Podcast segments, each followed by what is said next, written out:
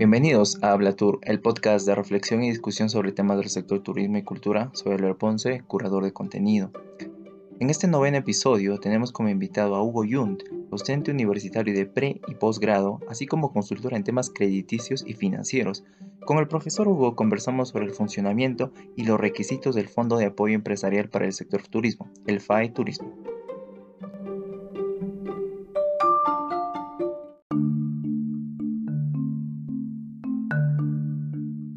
Partimos por consultarle cómo funciona el FAE Turismo.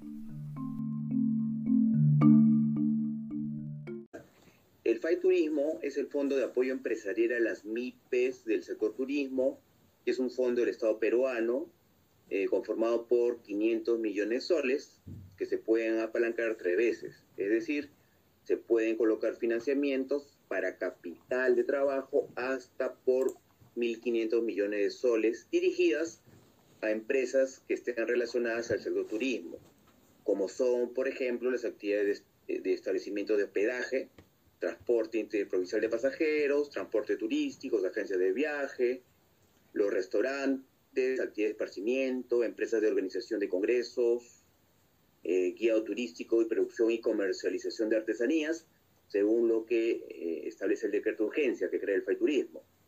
En este programa el plazo es de hasta 60 meses, que pueden tener hasta 18 meses de periodo de gracia.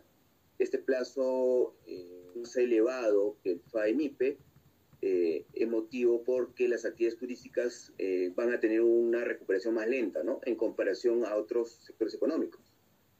El monto máximo eh, por préstamo que se establece en el decreto de urgencia es de 750 mil soles, y están cubiertos por la garantía del Estado, ¿no? A través de COFIDE. Y esta cobertura de la garantía del Estado va a depender a, dos tramos, ¿no? Para préstamos eh, hasta 90 mil soles, el Estado tiene una cobertura del 98% del préstamo. Y de 91.001 hasta 750 mil soles, que es lo máximo que se puede prestar, tiene una cobertura de hasta el 95%. ¿Cómo funciona este FAI Turismo? Básicamente, el administrador del programa es COFIDE, que va a financiar a las instituciones financieras, como son los bancos, las financieras, las cajas municipales, las cajas rurales, las pymes, y se ha incluido las cooperativas de ahorro y crédito, que están supervisadas por la Superintendencia de Bancas, Seguros y Administradoras Privadas de Fondo de Pensiones, ¿no? que es la SBS. Y el Estado garantiza a COFIDE dichos préstamos, quien a su vez cubre los financiamientos que otorgan las instituciones financieras. Entonces, para esto, COFIDE asigna una línea máxima a cada institución financiera y a través de una subasta, las empresas eh, financieras compiten por los recursos en función a las tasas de interés que les van a cobrar a las MIPES, ¿no? Las MIPES del sector turismo. Por ende, aquellas instituciones que cobren una menor tasa de interés a las empresas se les va asignando los recursos dentro del límite permitido que se le ha asignado y con esto pues se está beneficiando a que muchas empresas tengan tasas de interés más baratas.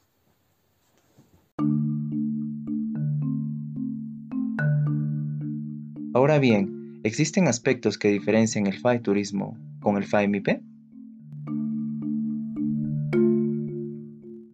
En el caso del FAI MIPE, eh, fondo, uno de los primeros fondos eh, dirigidos ¿no? específicamente a la micro y pequeña empresa.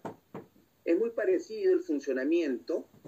Eh, el FAIMIPE eh, se, se, estableció para aquellas actividades como producción, turismo también incluido, comercio y servicios conexos, pero los plazos fueron más cortos, ¿no? Estamos hablando de plazos de hasta 36 meses con periodos de gracia de hasta 12 eh, meses y cuyas coberturas están también en función a, los montos de los préstamos, ¿no? Entonces en el FAMIPE tenemos, por ejemplo, eh, hasta montos de 10 mil soles, tiene una cobertura del 98%, y eh, para financiamientos de 10 mil soles hasta 30 mil soles, con una cobertura del 90%, ¿no?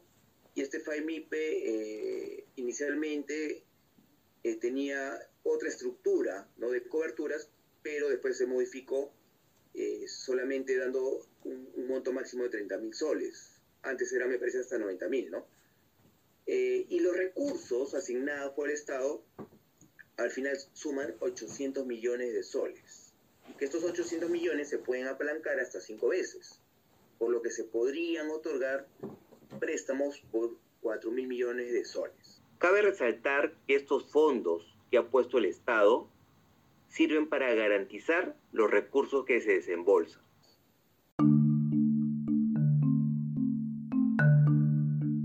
En relación al FAMIP, ¿en qué medida el fondo ha garantizado la no ruptura en la cadena de pagos? Muy bien, el, el FAMIP ¿no? es un fondo que ya está operativo. Eh, básicamente la importancia es esa, ¿no? La no ruptura en la cadena, por eso que se ha creado este programa, donde estos financiamientos han servido y servirán para que las empresas tengan liquidez. Solamente se está financiando capital de trabajo para que estas empresas sigan operando y puedan, por ejemplo, pagar a los proveedores, pagar los sueldos de los trabajadores, los gastos corrientes que incurren, ¿no? Para la misma operativa del negocio. Y así, justamente, evitar el rompimiento de la cadena de pagos. Para que la economía no se desacelere, sino que se reactive esta economía y se pueda seguir invirtiendo y consumiendo.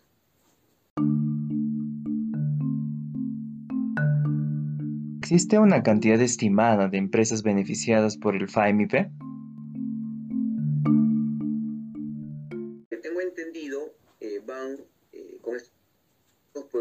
FAMIP unas tres, más de 300.000 empresas beneficiadas con este fondo de apoyo empresarial y esto hace que tenga un efecto multiplicador en la preservación del trabajo para muchas personas y muchas familias. Profesor, ¿qué tan difícil es llegar a las micro y pequeñas empresas? ¿Y cuáles serían algunas de las principales dificultades?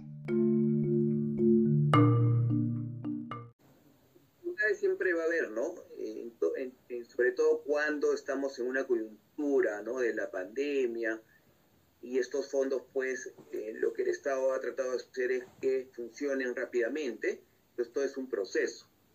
Entonces, llegar a las micro y pequeñas empresas depende mucho de las instituciones financieras, ¿no? Que quieran seguir dando la liquidez a las empresas, ¿no? Una dificultad, por ejemplo, que he podido observar es la informalidad de muchas empresas, que es característica de nuestro país. Y los bancos, para poder evaluar la capacidad de pago, ¿no? Para estos financiamientos, pues, eh, tiene que tener información fidedigna, ¿no? Esta información, para determinar la capacidad de pago, depende mucho, por ejemplo, de los ingresos que tenga, ¿no? Y a veces cuando una empresa no declara, entonces no declara todos sus ingresos, entonces es difícil determinar la capacidad de pago, saber sus costos, cuáles son sus gastos, eh, cuánta es la utilidad que generan. Eh, y, esto, es, esto, este problema ¿no? de la informalidad hace que de repente los bancos tengan problemas justamente para determinar el monto a otorgar.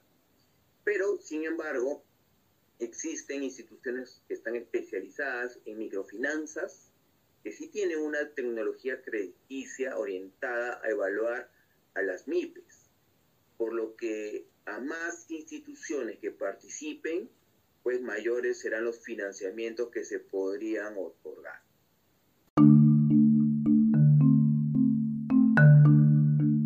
Finalmente, en un artículo en el diario Gestión, los economistas Carlos Aparicio y Nicole Valareso señalaban, abro comillas, sería recomendable ofrecer garantías de 100% para ese sector en relación al sector turismo y colocar ponderados de riesgo de 0% para el total de los montos colocados, con el fin de minimizar el efecto de estos créditos sobre los requerimientos de capital de las entidades. Cierro comillas.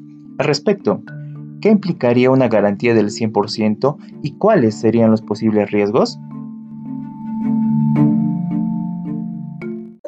Hay que precisar que si bien las coberturas de 90% a 98%, o incluso si fuesen 100%, las MIPES tienen una obligación de devolver los préstamos. Esto no es un subsidio, sino un financiamiento con una garantía del Estado.